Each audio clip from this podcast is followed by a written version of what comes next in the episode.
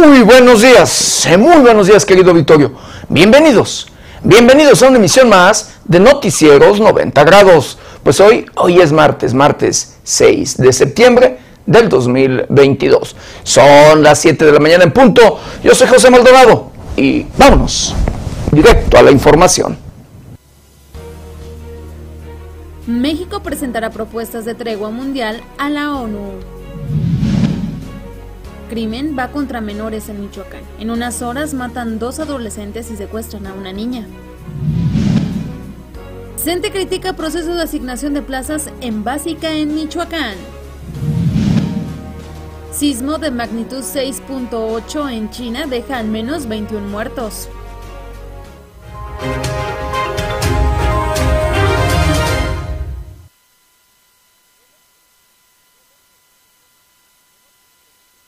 Pues sí, hoy, hoy es martes, martes 6 de septiembre del 2022. Seis días de este, el noveno mes de este año difícil, de este año complicado, de este año preocupante.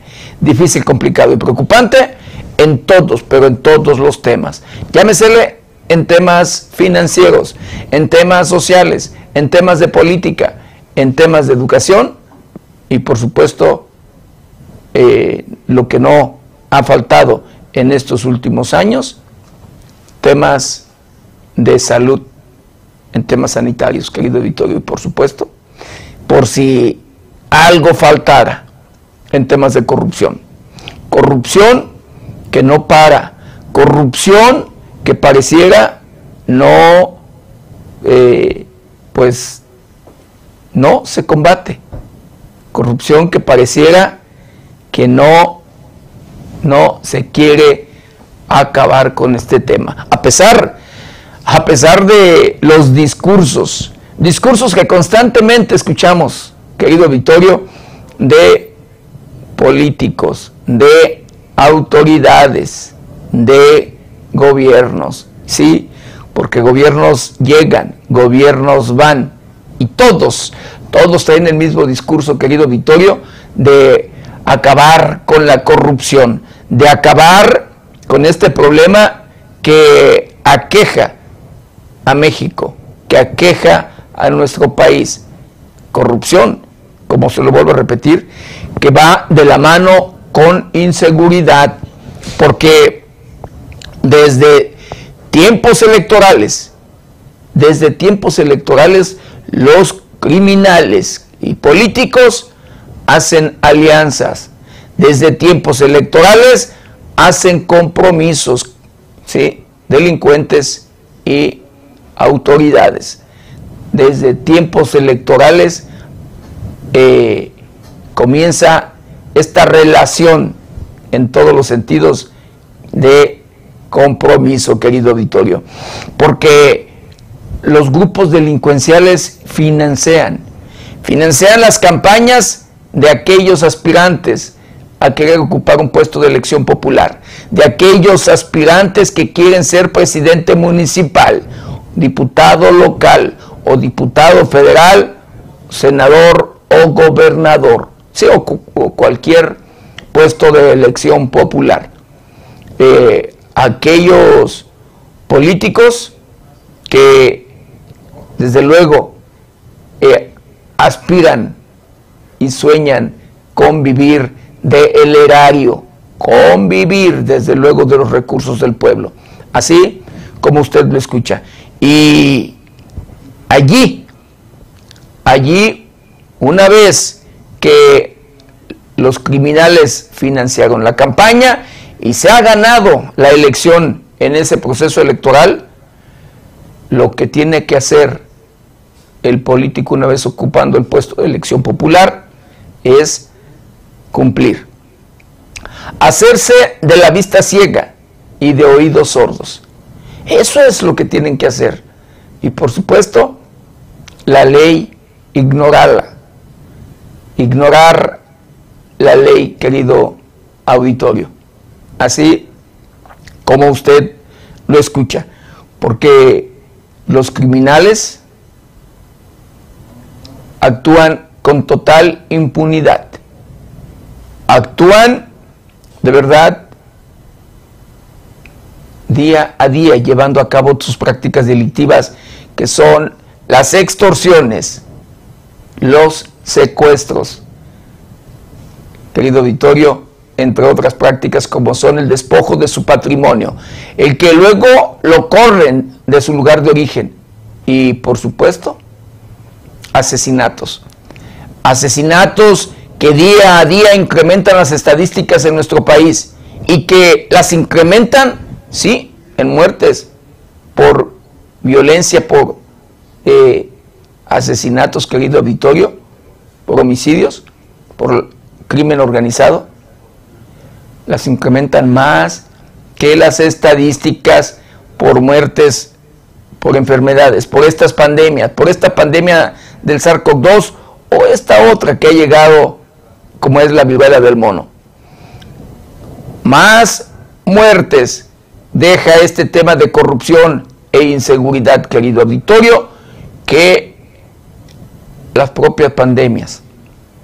Así como usted lo escucha. Y ahí están las estadísticas. Usted las puede checar, las puede ver, querido auditorio. Estadísticas de muertes por delincuencia, por crimen organizado y estadísticas por muertes de enfermedades por las pandemias o pandemia que hemos vivido en nuestro país. Así como usted lo puede revisar en los propios o las propias plataformas del propio gobierno federal. Así las cosas, así la realidad. Triste y lamentablemente una realidad. Pero mire, en los últimos días, en las últimas horas, se han incrementado de verdad de manera preocupante los delitos de secuestro y, por supuesto, imparable imparables los delitos de extorsión, pero el secuestro ha sido un tema que ha preocupado muchísimo a la sociedad, aunque al gobierno no. De verdad, digo, aunque en muchas de las ocasiones a los propios gobiernos no les sea un tema de mucho interés, a la sociedad sí. Diariamente se registran secuestros. Lamentablemente, el día de ayer secuestraron a una mujer. El día de ayer, antier, más bien el domingo eh, en sí, querido auditorio, a una mujer le, le, secuestran a una niña. A, a la mujer la balean y se llevan a la niña, como usted lo escucha. Se llevan a su hija, a quien tienen hasta el momento, hasta el día de ayer por la tarde noche, no se, no se sabía de ella. Lo que se sabía es la comunicación que había entre los criminales y las familias.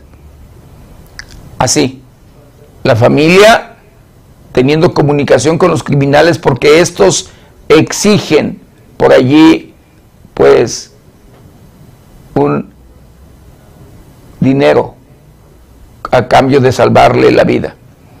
Pero además ponen condiciones, ¿sí?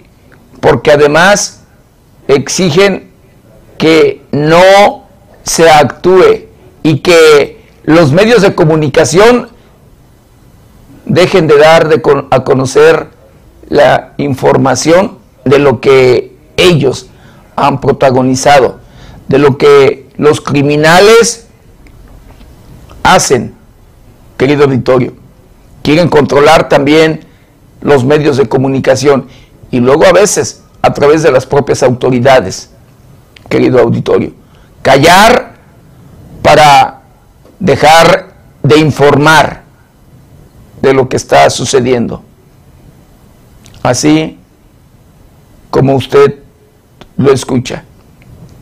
No se sabe hasta este momento qué o cuál es la situación de la niña.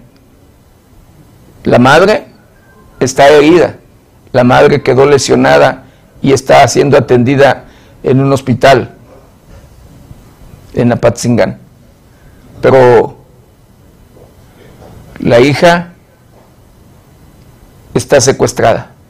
Y así como este delito, como este hecho de secuestro, se repite en diario las historias, constantemente. Un delito que se ha incrementado día a día, querido Vittorio. Un delito, de verdad, que es imparable y que todo, como se lo he dicho, se lo sigo diciendo, querido Vittorio, por que se permite, por el tema de la corrupción, porque luego hay alianzas, porque son amigos, porque ya tienen compromisos con políticos y autoridades los criminales. Ojalá, ojalá de verdad eh, llegue el momento en que el gobierno quiera actuar, porque lo único que tiene que hacer es cumplir y hacer cumplir la ley. Lo único que tienen que hacer es ir por aquellos objetivos, por aquellos criminales que ya los conocen, que saben quiénes son, que saben en dónde están, cómo operan, cuál es su fuerza o cuál es el estado de fuerza que, con el que cuentan. Pero no hacen nada. No se hace nada. Pero en fin, vamos a hacer un recorrido, un recorrido por el portal de noticias más importante. Y en esta mañana, en octubre, el exgobernador del estado de Michoacán, Silvano Orioles Conejo, presentará su plan para rescatar a México tras hundir a Michoacán en violencia y corrupción. Quiere ser presidente de la República, usted recordará. Policía Morelia detiene a un hombre por abuso de fuerza e intimida a, a una ciudadana. La matadora Marbella Romero será premiada con el, el galardón nacional Forjadores de México. En Tepalcatepec, Michoacán, sede del cártel del abuelo Farías, aseguran paquetes con explosivos abandonados en terracería. Tras reunirse con líderes empresariales, Andrés Manuel López Obrador, presidente de la República, convoca a sus corcholatas en Palacio Nacional. Falleció el ingeniero José Herrán e inauguró la primera estación de radio FM en México.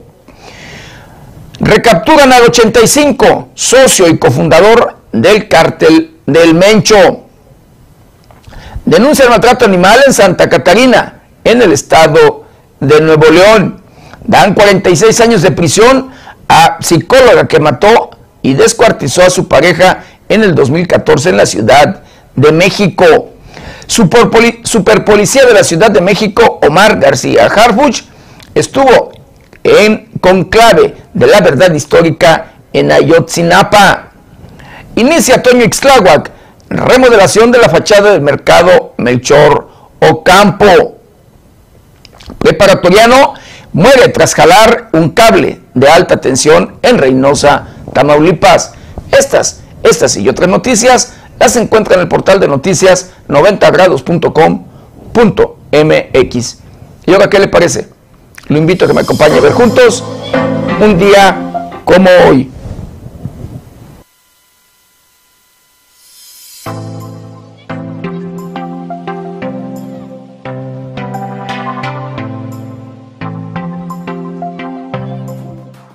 Como hoy 6 de septiembre, pero del año de 1847, rotas las conversaciones entre México y Estados Unidos, Nicolás Petrist manifiesta que sus tropas avanzarán sobre Chapultepec y la Ciudad de México. En 1860, el presidente Benito Juárez proclama las leyes de reforma en Guanajuato. En 1971 muere en la Ciudad de México Ezequiel Padilla Peñalosa, orador, político, diplomático y escritor. Cada 6 de septiembre se homenajea a una de las especies de aves más peculiares del mundo. Se celebra el Día Mundial de las Aves Playeras. La principal finalidad de la celebración del Día Mundial de las Aves Playeras es la de promover la investigación y monitoreo de estas especies así como destacar la importancia de su conservación a nivel mundial. Es preciso proteger su hábitat y las rutas migratorias de estas aves debido a que en las últimas décadas han mermado la población de aves playeras. De esta manera se garantiza la preservación de las distintas aves.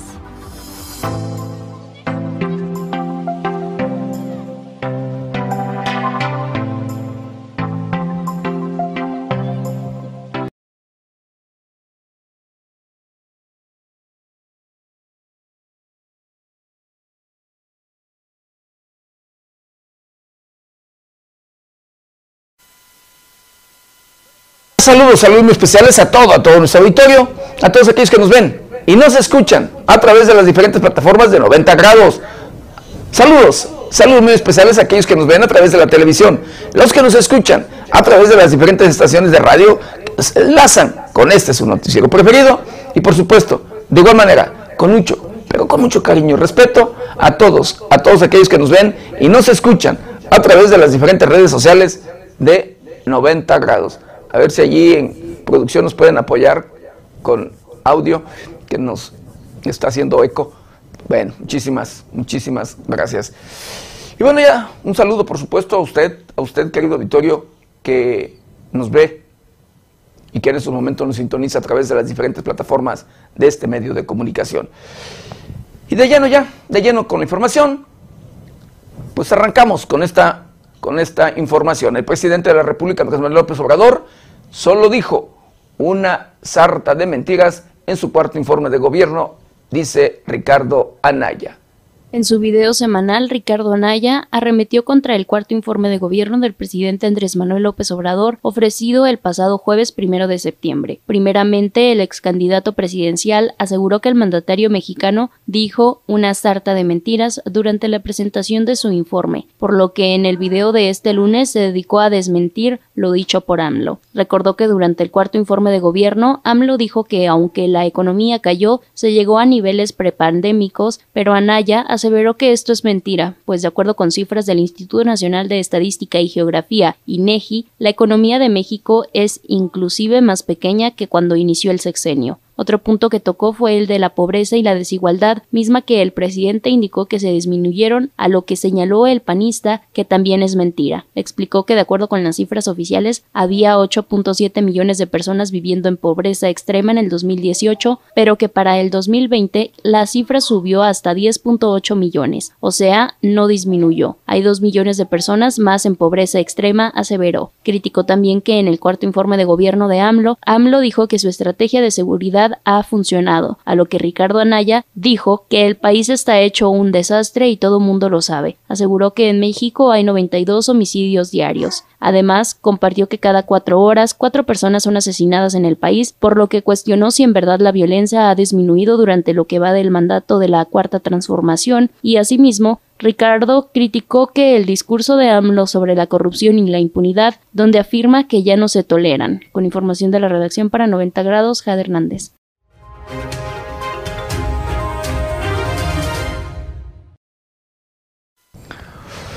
Bueno, el secretario de Gobierno, CEO de Gobernación del Gobierno Federal, comparte un, un, un video en el que el presidente de la República, Andrés Manuel López Obrador, lo llama hermano. El secretario de Gobernación de México, Adán Augusto López, compartió en su cuenta oficial de Twitter un video en el cual el presidente de México, Andrés Manuel López Obrador, lo llama hermano. Dicho mensaje, publicado la tarde de este domingo, fue acompañado de una leyenda en la que el funcionario refrenda su lealtad al presidente, indicando que no hay mayor compromiso que el de trabajar para y con su hermano, el presidente, en la tarea más importante, consolidar la transformación de México. El video, en el cual se escucha a Obrador señalarlo como uno de sus hombres de confianza, confianza se remonta a la época en la que Adán Augusto estaba en campaña para convertirse en gobernador de Tabasco. Recordemos que el secretario de Gobernación está considerado como una de las corcholatas de AMLO para las próximas elecciones presidenciales de 2024. Con información de la redacción para 90 grados, reportó Paulina Martínez.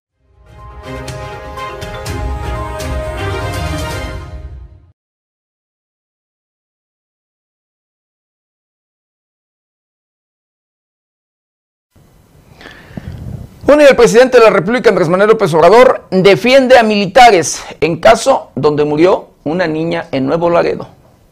El asesinato de la niña Heidi Mariana, de cuatro años de edad, durante una persecución del ejército a delincuentes en Nuevo Laredo, Tamaulipas, sería una excepción a la regla, aseguró el presidente de la República, Andrés Manuel López Obrador. Desde la conferencia de prensa de la presidencia, el mandatario defendió la actuación de los militares en un caso en que las autoridades informaron que la niña había muerto por una bala perdida, en tanto que la madre manifestó que fueron elementos del ejército los que iban disparando sin ir persiguiendo a nadie. Desde luego Luego se nos presenta esta situación lamentablemente dolorosa para la familia y nuestros adversarios se alborotaron los opilotes, la chombada. Pero este es otro tipo de cuestiones y esto no tiene que ver con la actuación responsable que ha caracterizado a la Secretaría de la Defensa, manifestó López Obrador. Añadió el presidente que pidió directamente al secretario de la Defensa Nacional, Luis Crescencio Sandoval, la investigación a fondo del caso, pues sostuvo que no habrá encubrimientos y se castigará a los responsables. Con información de la redacción para 90 grados, Jade Hernández.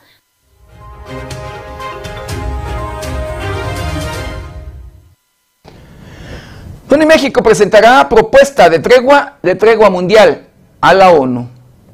El presidente de la República, Andrés Manuel López Obrador, anunció que México le entregará formalmente a la Organización de las Naciones Unidas su propuesta de tregua mundial por los próximos cinco años, esto en el marco de la guerra que existe actualmente entre Ucrania y Rusia. Se está trabajando la propuesta, se va a presentar cuando le corresponda intervenir a México en septiembre. Este mes, en la ONU, el secretario de Relaciones Exteriores, Marcelo Ebrard, va a presentarla formalmente, indicó el mandatario en conferencia de prensa matutina. López Obrador afirmó que ya ha tenido contacto con el embajador de México en la ONU, Juan Ramón de la Fuente. Es lo que planteamos con la guerra de Ucrania. Debería de buscarse la paz, por lo que no se hizo el trabajo para evitar esa guerra. Ni los mandatarios de las ponencias ni la ONU, aseveró Obrador. Con información de la redacción para 90 grados, Luis Manuel Guevara.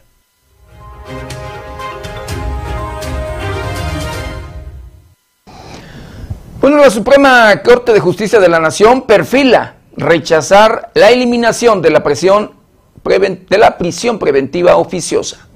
La Suprema Corte de Justicia de la Nación rechazó aprobar tal y como fue presentada el proyecto de buscar eliminar la aplicación de la prisión preventiva oficiosa en México. La discusión entre las magistradas y magistrados del Supremo Tribunal de Justicia de la Nación sobre la eliminación de la polémica figura continuará mañana, pero se prevé que se mantenga sin cambios en la Constitución, ya que cuatro ministros se han pronunciado en contra, Loreta Ortiz Alf, Yasmín Esquivel Moza, Alberto Pérez Dayán y Juan Luis González Esquivel Moza manifestó no estar de acuerdo con el proyecto, pues sostuvo que se incumpliría con una norma constitucional y que le estarían dando la espalda a las víctimas que demandan justicia. Por su parte, Pérez Dayán indicó que no le corresponde asumir una tarea que no se le ha asignado. No soy quien para desprender hojas de la Constitución, declaró. Contrario a la posición de los magistrados que ya manifestaron su rechazo a la solicitud de volver inconstitucional la prisión preventiva oficiosa, el grupo de trabajo sobre la detención arbitraria de la Organización de las Naciones Unidas exhortó urgente a la Suprema Corte de Justicia de la Nación de México anular la prisión preventiva automática complementada en la Constitución. Con información de la redacción para 90 grados, Jade Hernández.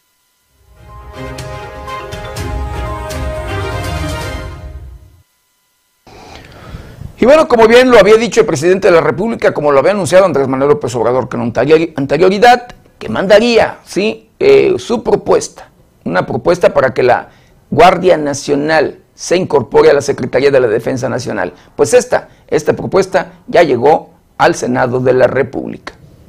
La minuta sobre la incorporación de la Guardia Nacional a la Secretaría de Defensa Nacional llegó al Senado de la República antes del mediodía del lunes, así lo informó mediante su cuenta de Twitter el presidente de la mesa directiva de la Cámara Alta, Alejandro Armenta Mier. Recibimos el día de hoy en el Senado la minuta en materia de la Guardia Nacional y Seguridad Pública. Iniciaremos el proceso legislativo que marca el reglamento de la Cámara Alta, informó el integrante de la bancada del Movimiento de Regeneración Nacional Morena.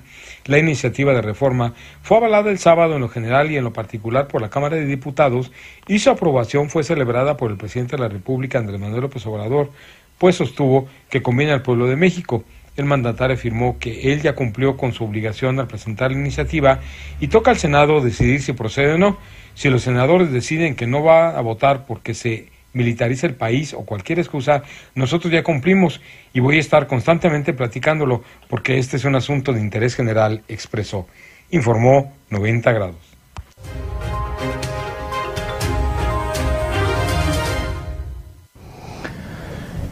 Y bueno, pues un juez federal otorga suspensión definitiva a Jorge Winkler, ex fiscal de Veracruz.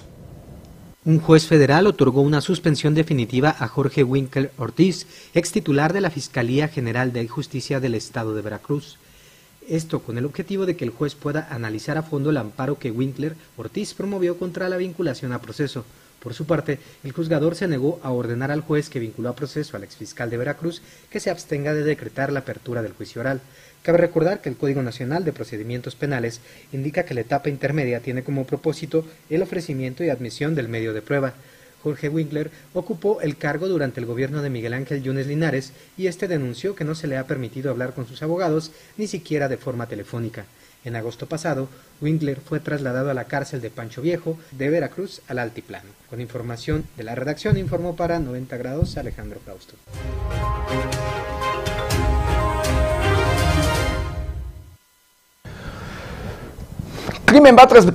tras, crimen va tras menores en Michoacán. En unas horas matan a dos adolescentes y secuestran a una niña.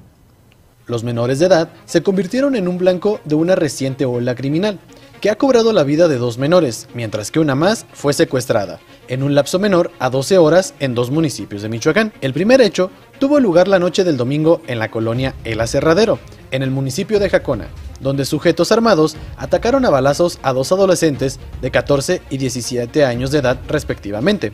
En una ambulancia murió José Alejandro Z, de 14 años de edad, y en el hospital perdió la vida Raúl C., de 17 años. Los asesinos lograron escapar. El otro hecho tuvo lugar en el municipio de Apatzingán, donde una mujer que con su hija caminaba con rumbo a la escuela, en inmediaciones de la colonia Ferrocarril, fue atacada a balazos por delincuentes que se llevaron consigo a la menor.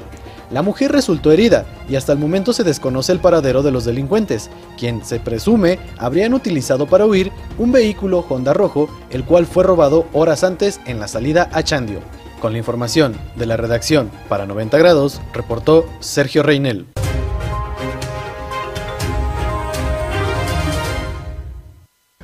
Una idea mismo en Apatzingán, sí, en Apatzingán, Michoacán, escuche usted, pistoleros atacan instalaciones y a personal de la Comisión Federal de Electricidad. En dos municipios de la Tierra Caliente michoacana se registraron ataques a las instalaciones físicas de la Comisión Federal de Electricidad, así como a personal de la empresa del Estado. El Ministerio Público de la Fiscalía General de la República en Michoacán inició carpeta de investigación en contra de quien o quienes resulten responsables del delito de las lesiones a personal de la CFE, así como otra investigación por el delito de daños a líneas eléctricas. Respecto a la primera investigación por el ataque al personal de la CFE, trabajadores de la División Centro Occidente Zona Patzingán se constituyeron a bordo de un vehículo vehículo en las inmediaciones de las comunidades del Morado y Cueratamo. En el lugar, un grupo de civiles armados los interceptaron y los agredieron físicamente, presuntamente por la falta de atención en el suministro de energía eléctrica en la localidad. El Ministerio Público Federal en Apatzingán solicitará las investigaciones y dictámenes correspondientes a elementos de la Policía Federal Ministerial, así como a peritos de la institución, a fin de integrar la carpeta de investigación. Sobre el delito de daños a líneas eléctricas de la Comisión Federal de Electricidad, se informó que personal jurídico de la empresa, con base a la inspección sistemática por el personal de supervisión de fallas en el suministro eléctrico localizó el daño a líneas eléctricas de mediana tensión mediante disparos de arma de fuego, lo cual causó graves daños a líneas localizadas en las comunidades de Bonifacio Moreno, El Aguaje y La Paz, pertenecientes al municipio de Aguililla. Con información de la redacción para 90 grados, Alexis Parra.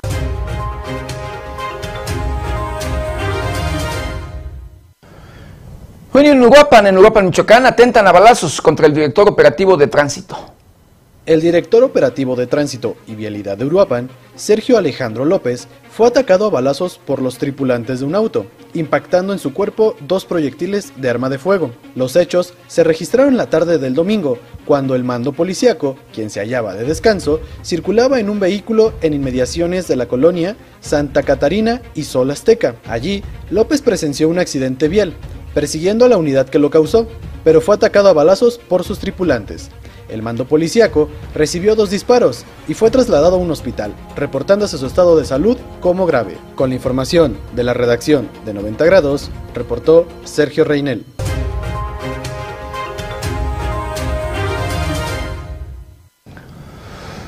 Y allí, sí, eh, en Apatzingán, Michoacán, querido editor, en esta región de Tierra Caliente, balean a madre a una mujer que iba con su hija precisamente para arrebatársela y secuestrarla. Una mujer fue atacada a balazos cuando llevaba a la escuela a su hija menor de edad, desconociéndose el paradero de la niña, que fue sustraída por los delincuentes. Los hechos se registraron alrededor de las 7 de la mañana del lunes, cuando una mujer y su hija se trasladaban a la escuela de la menor. Cuando caminaban por la calle Libertad de la colonia Ferrocarril, ambas fueron interceptadas por hombres armados, quienes amagaron a la mujer para quitarle a su hija, pero esta forcejeó y le dispararon. Los delincuentes se llevaron consigo a la menor, presuntamente en una camioneta Honda roja robada con violencia en la madrugada, en la salida a Chandio mientras que la mujer quedó herida en la calle. Testigos dieron aviso a las autoridades de lo ocurrido, trasladándose elementos de los cuerpos de seguridad pública y auxilio, quienes con vida encontraron a la mujer y la trasladaron a un hospital. Hasta el momento se desconoce el paradero de la menor y de los delincuentes. Con la información de la redacción para 90 grados, reportó Sergio Reinel.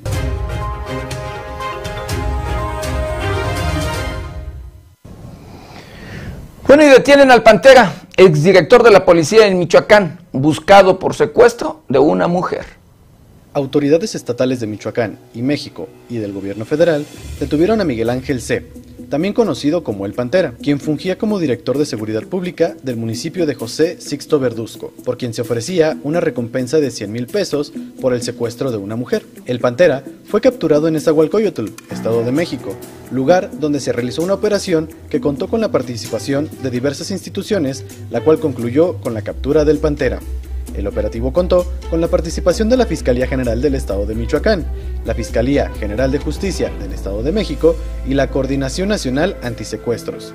Derivado de las investigaciones, se conoce que, el 14 de septiembre del año 2021, la mujer víctima de secuestro fue atacada por hombres armados cuando se encontraba trabajando en un negocio familiar en el poblado de Pastor Ortiz.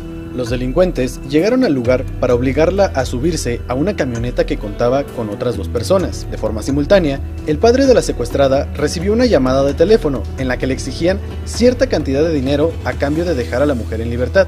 Sin embargo, no se volvieron a comunicar. Para el día 15 de septiembre del año 2021, algunos familiares de la víctima presentaron una denuncia ante la Unidad Especializada de Combate al Secuestro. Derivado de esas acciones, se obtuvo la información que vinculó a Miguel Ángel C. en el crimen de secuestro. El pasado 3 de marzo, autoridades de Michoacán dieron a conocer el acuerdo en el que se emitió una recompensa para cualquier persona que aportara información valiosa que condujera a la captura de Miguel Ángel C. Con la información de la redacción de 90 grados, reportó Sergio Reinel.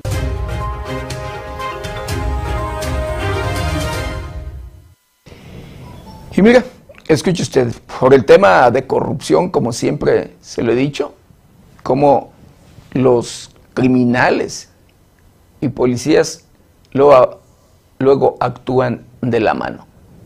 Sí, en el municipio de Purépecha, en el estado de Michoacán, policías y criminales levantan a espectadores ¿sí? para disolver una riña en un partido de fútbol.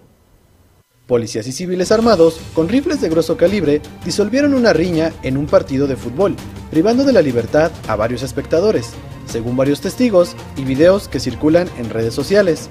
Los hechos tuvieron lugar el domingo, cuando se suscitó una riña durante un encuentro deportivo en una cancha de fútbol del municipio de Purépero.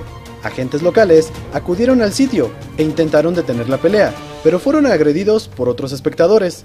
En un momento determinado, civiles armados con rifles de grueso calibre ingresaron al campo de fútbol y ayudaron a la policía a detener a los rijosos, llevándoselos con un rumbo desconocido. A decir de los pobladores, la orden la dio el presidente municipal, Francisco Javier López González, conocido por su violencia, prepotencia y altanería, no solo hacia los ciudadanos, sino a funcionarios del primer orden municipal.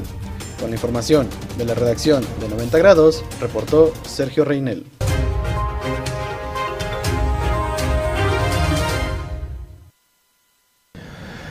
Bueno, y en la Ciudad de México, padres de familia se manifiestan tras amenazas con arma de fuego en una escuela primaria.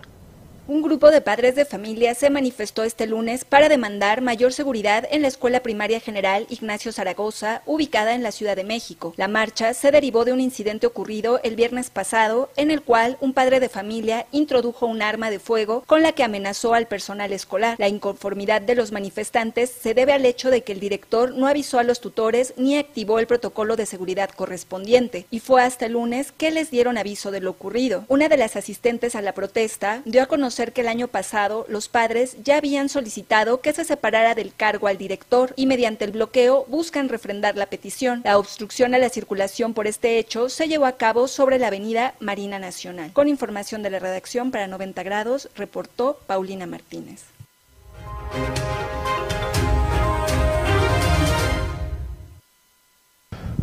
La Coordinadora Nacional de Trabajadores de la Educación, CENTE, critica proceso de asignación de plazas en básica. Para la Coordinadora Nacional de Trabajadores de la Educación Sección 18, el proceso de asignación de plazas a los egresados normalistas por parte de las autoridades educativas en Michoacán no cumple con las necesidades reales del personal académico que se requiere en todo el Estado. Así lo señaló Gamaliel Guzmán Cruz, dirigente de la denominada Ala Democrática. Indicó que en una revisión que efectuaron a la plataforma no se toma en consideración a todas las zonas del Estado donde urgen docentes. Un ejemplo muy claro, Yurecuaro. En Yurecuaro que es un municipio acá de, este, del Bajío, hay 40 maestros, perdón, faltan 40 maestros en, una en dos zonas escolares ahí. Y no están, observamos la vacancia que están ofertando, que es la que se va a coberturar, eh, y no es así. Agregó que las vacantes consideradas por la Secretaría de Educación en el Estado no abaten el déficit de docentes en la entidad. En primarias se están ofertando 290 plazas. Nosotros tenemos el dato de que son más de 500 necesidades. Las que en esto, solamente en primaria, más, más las que obviamente están sin informarse. Aquí el problema que estamos observando es que eh, únicamente están considerando a algunas escuelas, seguramente sus compromisos. Hoy culpa al magisterio de todo el desfalco que ellos mismos ocasionaron. Informó para 90 grados Amanda Bautista Rodríguez.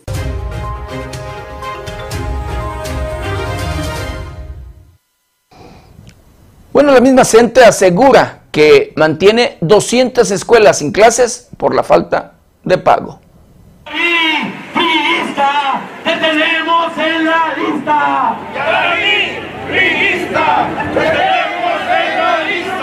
Integrantes de la Coordinadora Nacional de Trabajadores de la Educación Sección 18 aseguraron que poco más de 200 escuelas de nivel básico se encuentran sin actividades debido a la falta de pago salarial de cerca de 40 mil docentes. Gamaliel Guzmán Cruz, dirigente de la CENTE, indicó que autoridades de gobierno del Estado se habían comprometido a que este lunes comenzaría la dispersión de los cheques independientemente de la toma que se encuentra en el edificio central de la Secretaría de Educación en el Estado, acción que presuntamente atrasó el pago. El dirigente magisterial recordó que existe la propuesta de las bases de la denominada ala democrática de paralizar actividades por 24 horas el próximo 13 de septiembre, pero esta podría adelantarse. Hay exigencia a los compañeros que el paro se inicie ya. Y en la vía de los hechos, muchos compañeros ya no están yendo a trabajar en este momento porque no está el pago. Entonces, así las cosas en este momento. Según sus cantidades o sus cálculos, ¿cuántas escuelas estarían ya con el ausentismo de, la CENTE? Hasta el día viernes había más de 200 escuelas eh, cerradas, paradas. Informó que el próximo miércoles se llevará a cabo una mesa de trabajo encabezada por Yaravía Vila González, secretaria de Educación en el Estado. El representante sindical reiteró que la CENTE se mantiene en su postura de no aceptar el pago salarial a través de tarjeta. ¡Avanzar, avanzar en la lucha popular! ¡Avanzar, avanzar en la lucha popular! Informó para 90 grados Amanda Bautista Rodríguez.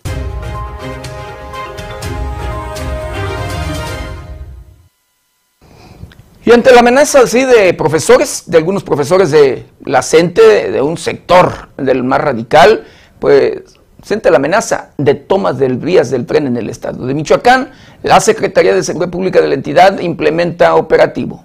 Luego de que surgiera la amenaza de tomar la edad del tren y con la finalidad de preservar el orden y disuadir todo intento de bloqueo a las vías de comunicación por donde transita el ferrocarril, el titular de la Secretaría de Seguridad Pública, José Alfredo Ortega Reyes, desplegó un operativo de vigilancia en distintos puntos de la demarcación de Mújica. Estamos aquí para permitir la transitabilidad del ferrocarril, aseveró Ortega Reyes. Al respecto se informó que de manera interinstitucional, elementos de la Guardia Civil, el Ejército Mexicano y la Guardia Nacional mantienen presencia en la localidad de la estancia en el municipio de Mújica, sitio al que también acudió el general Ortega Reyes para supervisar las tareas. Estamos aquí para permitir la transitabilidad. Ya están avanzando los ferrocarriles. En este sitio se mantendrá un destacamento de la AROP. También hay presencia de la Guardia Nacional y de Sedena. Nuestro objetivo principal es prevenir que no se bloqueen las vías, refirió el secretario de Seguridad Pública. Estas movilizaciones son parte de las estrategias de seguridad implementada para permitir libre tránsito en las vías de comunicación férreas que comprenden el territorio estatal.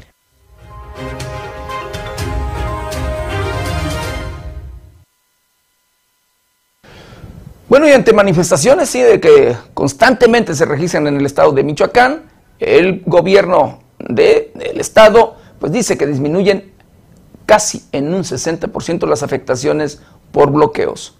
Derivado de las acciones operativas por parte del gobierno del estado, tanto en la gobernabilidad y seguridad, se han logrado disminuir las afectaciones a la iniciativa privada derivadas de bloqueos carreteros, saqueos y robos en reunión con representantes de la Subsecretaría de Gobernación y la Secretaría de Gobierno, con representantes de la empresa Coca-Cola FEMSA, se detalló que de enero a julio se redujeron 58% las pérdidas generadas por diversos hechos que se mantenían constantemente, como las tomas de vialidades y bloqueos.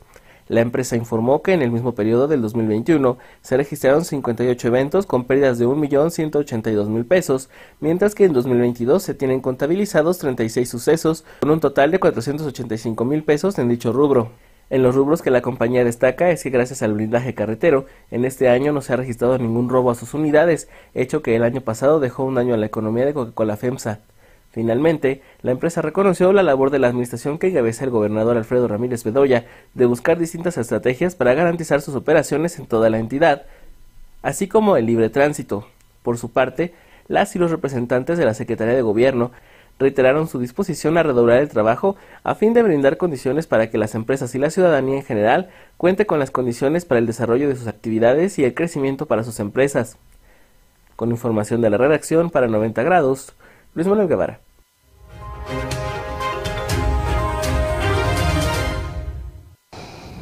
Y bueno, por esos cambios climáticos cierran navegación en los puertos de Lázaro Cárdenas, Michoacán y el estado de Guerrero. Como medida preventiva ante el desplazamiento hacia el litoral michoacano de la tormenta tropical Key, la Secretaría de Marina, CEMAR, a través de la Capitanía Regional de Puerto de Lázaro Cárdenas, ordenó cerrar el puerto a todo tipo de navegación. Fue a las 16 horas de este domingo que se decretó el cierre del puerto michoacano a la navegación menor, es decir, para lanchas de pescadores ribereños, pesca deportiva y de recreo, en razón de que se presentaron fuertes vientos y olas de hasta 4 metros de altura. Más tarde, a las 18 horas, debido a que la tormenta provocó fuertes marejadas, la CEMAR extendió el cierre a las embarcaciones mayores, es decir, buques de la Armada y de carga. Se prevé que alrededor de las 7 de la mañana de lunes, CAI se ubique a unos 393 kilómetros al suroeste de Cihuatanejo, Guerrero, con vientos de 45 nudos por hora y rachas de 55, así como olas de hasta 4 metros de altura. Para las 13 horas de lunes, la tormenta se ubicará a 625 kilómetros al suroeste de Lázaro Cárdenas, con vientos máximos sostenidos de 65 nudos por hora y rachas de 80. Se estima que para ese momento se convierte en huracán categoría 1. A esa hora se prevé que el fenómeno se ubique a 476 kilómetros al suroeste de Manzanillo, Colima. Para el martes se prevé que el huracán Key se ubique a 338 kilómetros al suroeste de Lázaro Cárdenas y a 476 kilómetros al suroeste de Manzanillo, con vientos máximos sostenidos de 65 nudos y rachas de 85, así como olas de hasta 5 metros y medio de altura. Por tal razón, el puerto de Lázaro Cárdenas estará cerrado a todo tipo de navegación hasta nuevo aviso, por lo que la CEMAR pide a la comunidad portuaria y al sector pesquero local acatar la determinación para evitar accidentes. La recomendación para la población que habita zonas costeras de Michoacán es a tomar precauciones por el desbordamiento de ríos y el fuerte oleaje que pudiera presentarse. Con información de la redacción para 90 grados, reportó Paulina Martínez.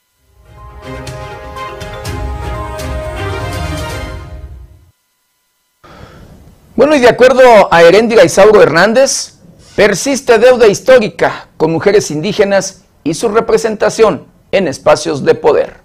En Michoacán persiste la deuda histórica con las mujeres indígenas, afirmó la diputada local por el Distrito 5 de Paracho, Herendira Isauro Hernández, al sostener que desde el Congreso del Estado ha promovido diversas iniciativas y reformas de ley para garantizar el derecho de este grupo social del que forma parte a tener mayor presencia en los espacios públicos y en la toma de decisiones.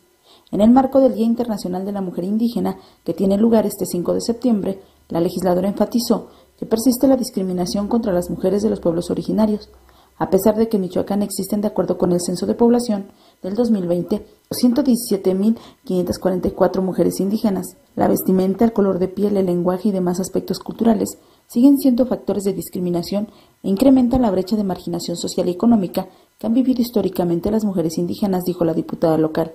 Refirió que en lo que va de esta legislatura ha hecho algunas propuestas legislativas, tales como la reforma a la ley en materia de delitos electorales del Estado, para que en Michoacán exista una normativa que sancione los delitos electorales, sobre todo que se contemple como delito electoral la violencia política contra las mujeres en razón de género, aumentando la pena cuando se trate de mujeres indígenas, al igual que al Código Electoral del Estado que busca crear la Defensoría Pública en materia electoral para pueblos y comunidades indígenas y grupos vulnerables del Estado de Michoacán, para prestar servicios de defensa y asesoría en materia electoral gratuita en favor de personas, comunidades y pueblos indígenas, mujeres discapacitados, afromexicanas, jóvenes migrantes, adultos mayores, niñas, niños y adolescentes.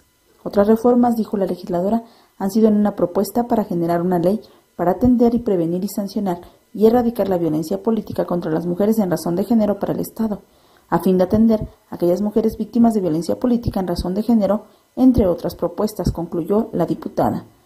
Con información de redacción para 90 grados, América Juárez Navarro.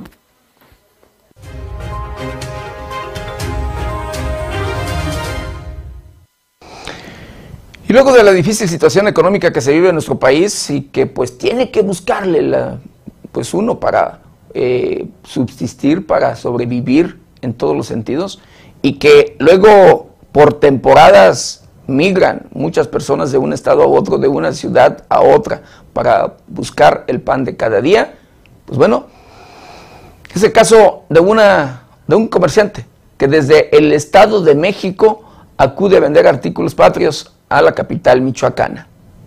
Originario de Temuaya, Estado de México, visita dos veces al año Michoacán. Una de ellas es para la venta de banderas y artículos relacionados con las fiestas patrias. Con respecto a cómo van las ventas de este año, Daniel manifestó que todos los días recorre varias cuadras de la ciudad de Morelia en busca de clientes que compran banderas, sombreros, papel picado y artículos diversos para adornar sus vehículos, escuelas o para sus noches mexicanas. Los artículos de su puesto van desde los 10 pesos los bigotes hasta los 500 pesos las banderas más grandes. Su andar por la ciudad comienza a las 9 de la mañana y concluye alrededor de las 9 de la noche. Pasando el 17 de septiembre, Daniel retorna a Temuaya para dedicarse a la venta de miel y hasta diciembre regresará a Morelia para comercializar artículos navideños, informó para 90 grados Amanda Bautista Rodríguez.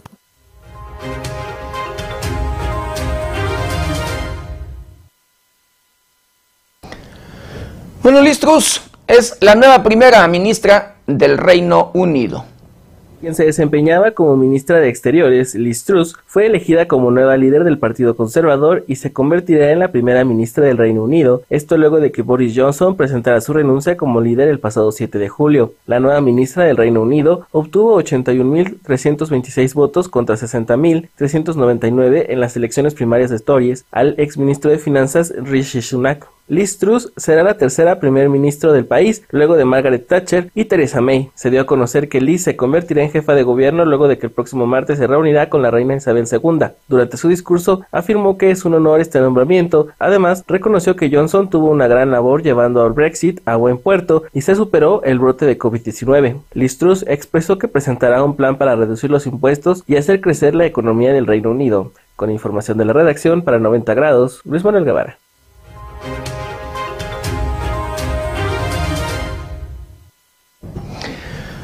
Bueno, Justin Trudeau pues califica los ataques en Canadá como horrorosos.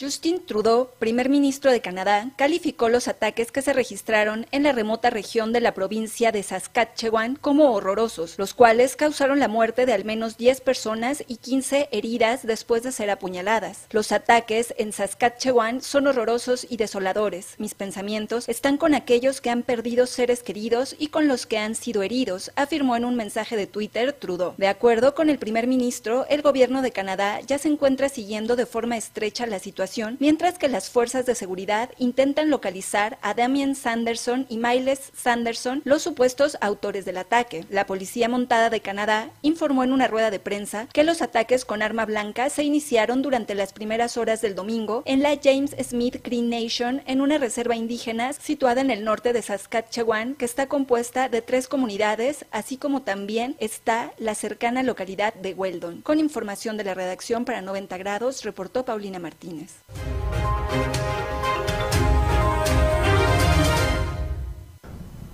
Mientras tanto, en Miami, sí, en, en, el estado de Florida, una falsa alarma sobre un tirador en salas de cine originó una estampida humana. Este lunes medios locales informaron sobre una falsa alarma de la presencia de un tirador en un complejo de salas de cines de Pembroke Pines a unos cuantos kilómetros de Miami, en Florida. La alarma falsa provocó una estampida humana en la que una niña de 15 años resultó herida al ser atropellada por un auto luego de caer en un estacionamiento, por lo que fue llevada a un hospital cercano.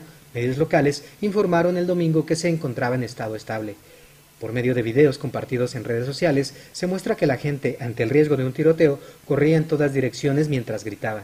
Cabe señalar que la policía no ha especificado si los informes de un posible tirador fueron infundados o si el conductor enfrentará algún cargo. Con información de la redacción, informó para 90 grados Alejandro Frausto.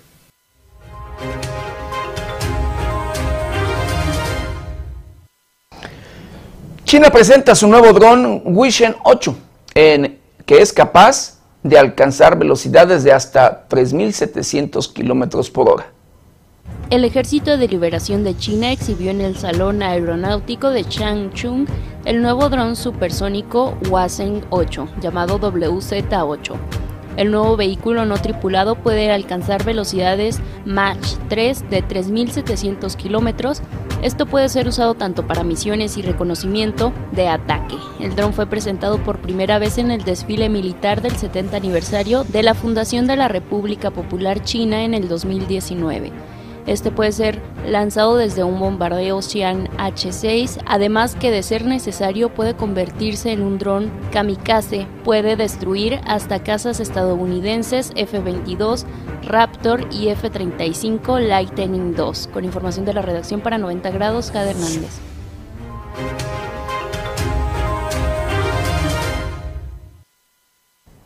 Y allá mismo en China, un sismo de magnitud de 6.8 grados en la escala de Richter deja al menos 2. digo 21 muertos.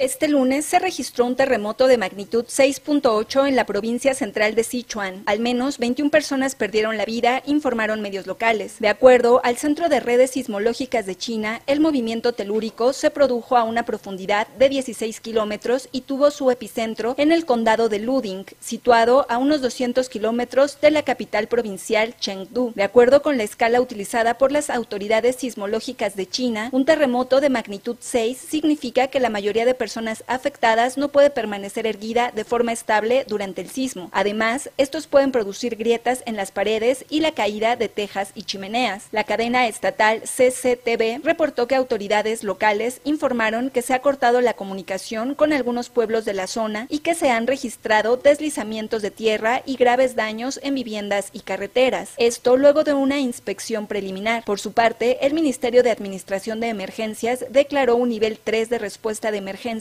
a terremotos y un grupo de trabajo se ha desplazado a la zona para asistir en los trabajos de socorro. Con información de la redacción para 90 grados, reportó Paulina Martínez.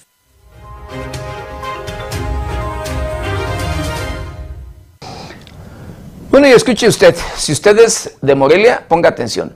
Agencias de Estados Unidos en octubre, sí, en el mes de octubre, llegarán a la capital michoacana para avalar modelo, de justicia cívica y policía municipal. Personal de Estados Unidos acudirá a Morelia para avalar el sistema de justicia cívica y policía municipal, confirmó el comisionado de seguridad en el municipio Alejandro González Cusi, que expresó que esperan una comitiva de las principales agencias en el mes de octubre. Indicó que ha existido un acompañamiento técnico de las autoridades estadounidenses para perfeccionar el modelo, que ha sido asumido por autoridades de Zapopan, Jalisco, pero la intención con Estados Unidos es trabajar muy de la mano. Refirió que a seis años de la puesta en marcha del modelo de justicia cívica, van en 100.000 las audiencias que se han desahogado en los juzgados cívicos, 25.000 en tránsito municipal y el resto, explicó, corresponde al orden público. Agregó que este es un tema de cooperación internacional y de acompañamiento, y es un aval que da Estados Unidos como americanos que son muy pragmáticos han avalado el modelo de Morelia basado en la evidencia, es decir, en los resultados. Reiteró que Morelia sigue fuera de la lista de alertas emitidas por Estados Unidos. La alerta de viajes, dijo, es para Michoacán, pero no para Morelia. Para 90 grados América Juárez Navarro.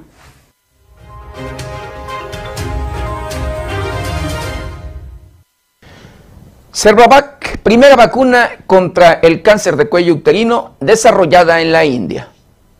El Instituto Cervavac del Serum de la India desarrolló la primera vacuna tetravalente contra el virus del papiloma humano, BPH, fabricada en la India y protege contra los tipos de BPH 6, 11, 16 y 18.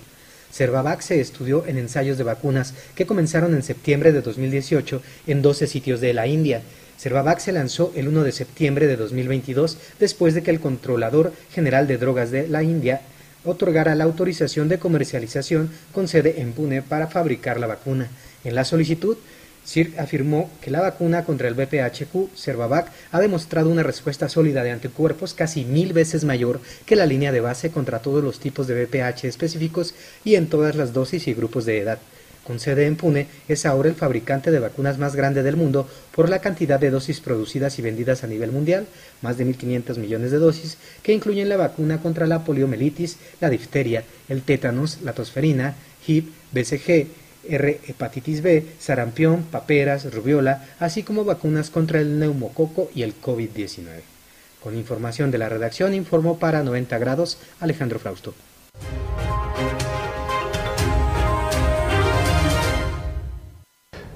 Secretaría de Salud reforzará vacunación contra poliomielitis, esto en el estado de Michoacán.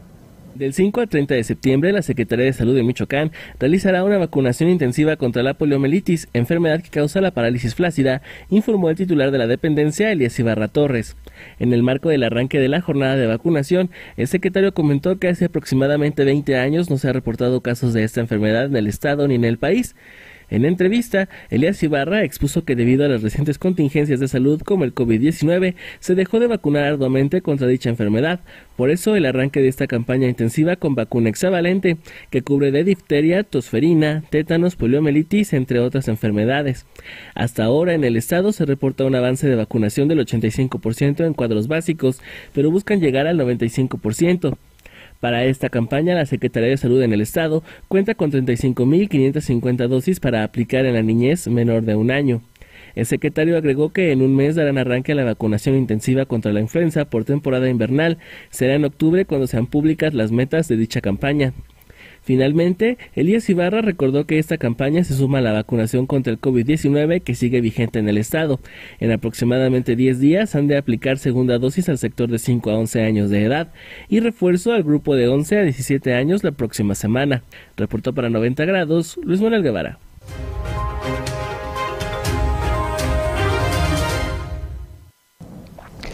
Bueno, y de acuerdo al secretario de Salud del Estado de Michoacán, el doctor Elías Ibarra, el estado de Michoacán se mantiene sin casos locales de viruela del mono. El secretario de Salud de Michoacán, Elías Ibarra Torres, informó que hasta el momento el estado se mantiene sin casos locales de viruela del mono, ya que el único positivo reportado en el territorio se trató de un visitante del Estado de México. En entrevista, el secretario de Salud dio a conocer que dicho paciente se mantiene estable y en reposo, pero en su estado de origen, expuso que hasta el 31 de agosto en Michoacán se reportaron 10 casos sospechosos, pero todos fueron descartados por el Instituto de Diagnóstico y Referencia Epidemiológicos INDRE, única institución facultada para su detección. Elías Ibarra recalcó que esta enfermedad se contagia principalmente por contacto directo con las lesiones o vesículas y la secreción que éstas emiten, también por vía aérea, a través de partículas de saliva que haya en el aire. Por ello, las medidas de mitigación contra el COVID-19 sirven para evitar la viruela del mono. Cabe señalar que estas lesiones se pueden presentar en pies, manos, rostro e incluso genitales, además de la inflamación de ganglios en cuello, axila o ingle, factor que permitiría ser más certeros al analizar los casos sospechosos de dicha enfermedad. El funcionario estatal hizo un llamado a evitar el contacto directo con personas que puedan presentar lesiones similares y tomar precauciones como las que podrían tener con enfermos de varicela.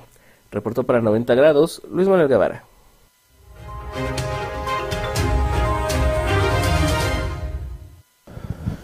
Bueno, hablando de estos cambios climáticos, querido Victorio, de estas tormentas que se registran, de estas lluvias, fuertes lluvias que se han registrado en las últimas horas, el centro de tormenta tropical CAI se localiza en las costas de Jalisco y Colima.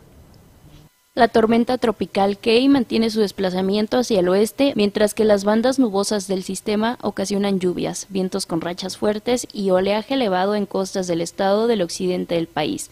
El sistema prevé se fortalezca en el transcurso de las próximas horas. Se mantiene en zona de vigilancia por efectos de tormenta tropical desde el puerto de San Andresito hasta Loreto, incluido Cabo San Lucas, Baja California Sur pronostican lluvias intensas con puntuales torrenciales en Sinaloa y Nayarit, lluvias muy fuertes con puntuales intensas en Jalisco, Colima y Michoacán y lluvias fuertes con puntuales muy fuertes en Guerrero, las cuales podrían originar incremento en los niveles de ríos y arroyos, deslaves e inundaciones en zonas bajas de dichas entidades. Se pronostican vientos con rachas de 80 a 100 kilómetros por hora, oleaje de 3 a 5 metros de altura en costas de Jalisco, Colima y Michoacán, rachas de 60 a 80 kilómetros por hora en costas de Sinaloa, Nayarit y Guerrero, y oleaje de 1 a 3 metros de altura en costas de Guerrero, Nayarit y Baja California.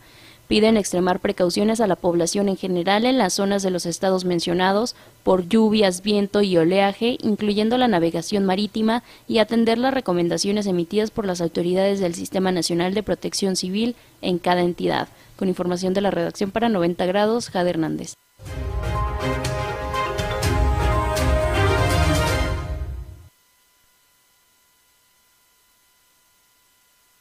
Autoridades informaron que la fuerte lluvia registrada en el estado de Nuevo León en las últimas horas dejó un saldo de cuatro personas muertas. Durante la noche y madrugada de ayer lunes se registraron lluvias en la mayoría de la zona metropolitana, como son Allende, Santiago, Cadereyta, Juárez y zona norponiente del área metropolitana. Servicios de emergencia informaron que los fallecidos son integrantes de una misma familia, entre ellos una menor de edad que viajaban a bordo de una camioneta y fueron arrastrados por la corriente en el municipio de Cadereyta de Montes. Familiares reportaron que perdieron todo contacto con ellos desde el domingo. Elementos de protección civil del estado de Nuevo León encontraron el coche en la carretera Allende Cadereyta, justo a la altura de la hacienda Barranquito, lugar en el que fueron encontradas las víctimas, que se trata de un menor de edad, dos mujeres y un hombre. Por su parte, el gobernador neoleonés Samuel García informó que como consecuencia de la fuerte lluvia se han atendido más de 700 reportes de apoyo del 911 y se auxilió en el rescate de 95 vehículos varados. Con información de la redacción informó para 90 grados Alejandro Frausto.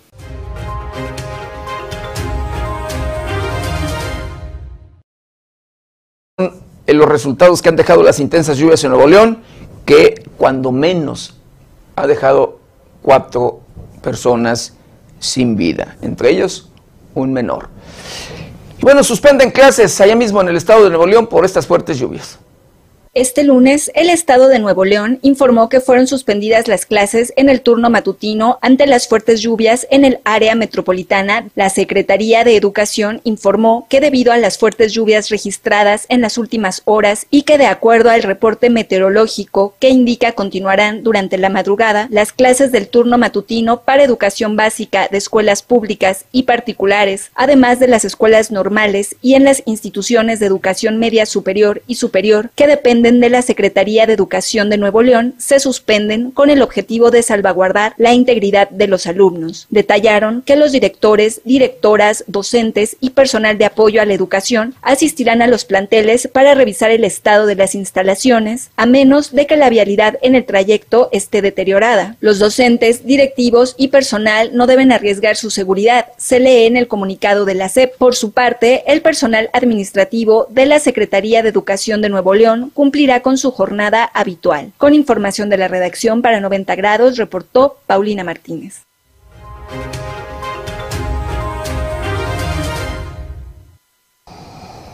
Este hecho de la suspensión de clases en el estado de Nuevo León es confirmada por el propio gobernador de la entidad.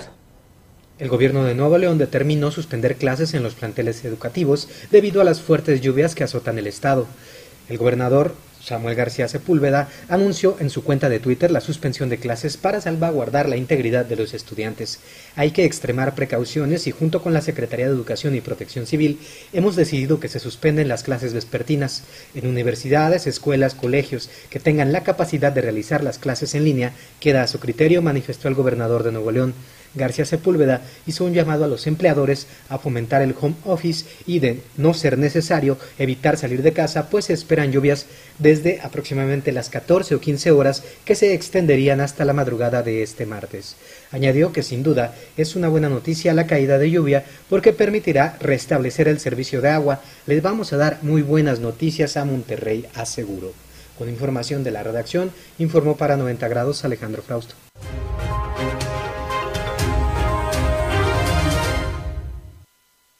Bueno, donde también suspenden clases es en el estado de Sinaloa por esta tormenta tropical Kai.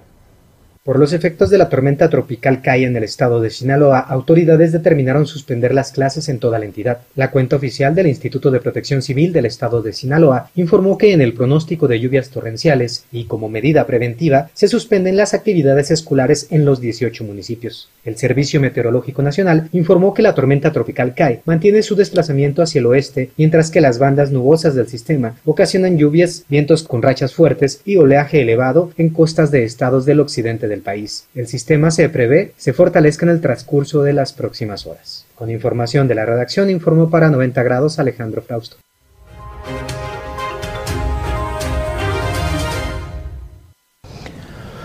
A 10 años de la detención de una banda de secuestradores ahí en la Ciudad de México, les dan casi 400 años de prisión. El líder e integrante de la banda de secuestradores, conocida como los Petricholet, fueron sentenciados a casi 400 años de cárcel, esto luego de más de 10 años de su detención. A través de la Fiscalía Especializada en Materia de Delincuencia Organizada, FEMDO, en coordinación con la Fiscalía Especializada de Control Regional, FECOR, en su delegación del Estado de México, obtuvieron sentencia condenatoria en contra de las personas por los delitos de delincuencia organizada, hipótesis de secuestro y secuestro agravado. La Fiscalía General de la República detalló que elementos de la extinta Policía Federal detuvieron en el 2009 en flagrancia a BLS en un inmueble de la alcaldía de Xochimilco. Al revisar el lugar se percataron de que tenían privadas de la libertad a dos personas. Por otra parte, en 2010 se detuvo a Noé S. Ambos quedaron internos en el Cerezo Federal de Readaptación Social número 1, Altiplano, Almoloya de Juárez, Estado de México. A los sentenciados se les atribuye pertenecer a una organización criminal dedicada principalmente a cometer delitos de secuestro en la Ciudad de México y Estado de México, haber participado en por lo menos ocho secuestros. Por lo anterior y con elementos de prueba obtenidos por el agente del Ministerio Público de la Federación, el juez de causa dictó sentencia condenatoria de 384 años de prisión en contra de ABLS y una pena de 380 años para Noé por los delitos mencionados. Con información de la redacción para 90 grados, Jade Hernández.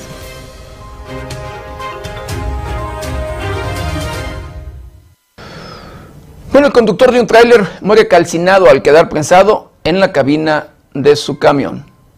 Un hombre perdió la vida calcinado en la cabina de un tráiler a la altura de la comunidad de la segunda fracción de Crespo en la carretera Cortázar-Celaya. Fue alrededor de las dos horas de lunes que se reportó un fuerte accidente en dicha zona justo sobre el puente elevado. Cuando llegaron socorristas de cuerpos de bomberos y otras dependencias, ya nada pudieron hacer, pues el hombre estaba atrapado en la cabina de un tráiler en llamas. Testigos refirieron que en un momento determinado el chofer perdió el control, chocó contra el muro de contención, volcó y se encendió el vehículo. El fallecido quedó prensado, por lo que no pudo escapar. Hasta el momento se desconoce la identidad de la persona y qué era lo que transportaba. La Fiscalía Regional lleva a cabo las averiguaciones correspondientes del caso, informó 90 grados.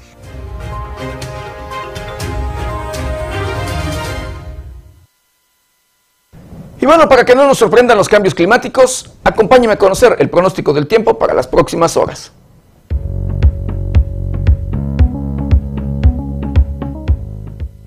El Servicio Meteorológico Nacional de la Conagua le informa el pronóstico del tiempo.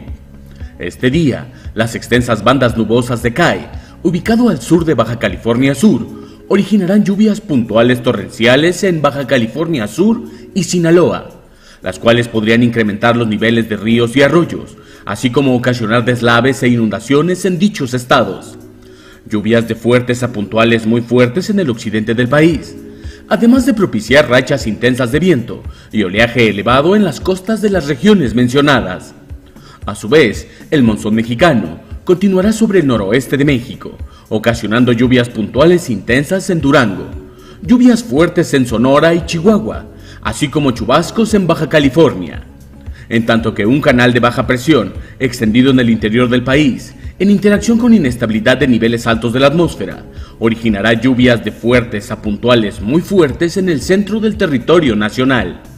Asimismo, canales de baja presión en el sureste y noreste de la República Mexicana, asociados con la entrada de humedad del Golfo de México y Mar Caribe, originarán lluvias puntuales intensas en Guerrero, Oaxaca, Veracruz y Chiapas, además de chubascos y lluvias puntuales muy fuertes en el sureste, oriente y noreste del país, incluida la península de Yucatán. Todas las lluvias con descargas eléctricas, fuertes rachas de viento y caída de granizo.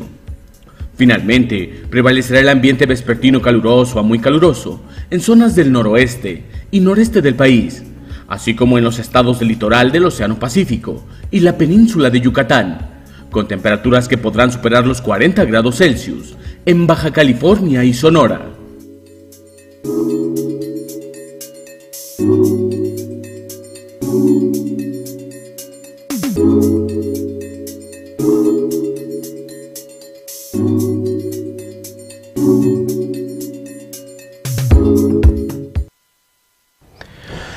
Pues hemos llegado, hemos llegado al final de una emisión más de Noticieros 90 grados. No sin antes quiero agradecerle infinitamente el que nos hayan acompañado en este su noticiero preferido. De igual manera, agradecerle que nos ayuden a compartirle para llegarlo, para llegar a todos los rincones del planeta.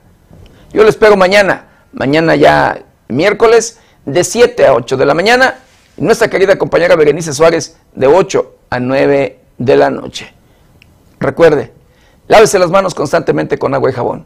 Utilice gel antibacterial, cubrebocas, careta de ser posible. Cuídese y cuide a los suyos. Yo soy José Maldonado. ¿Está usted bien informado?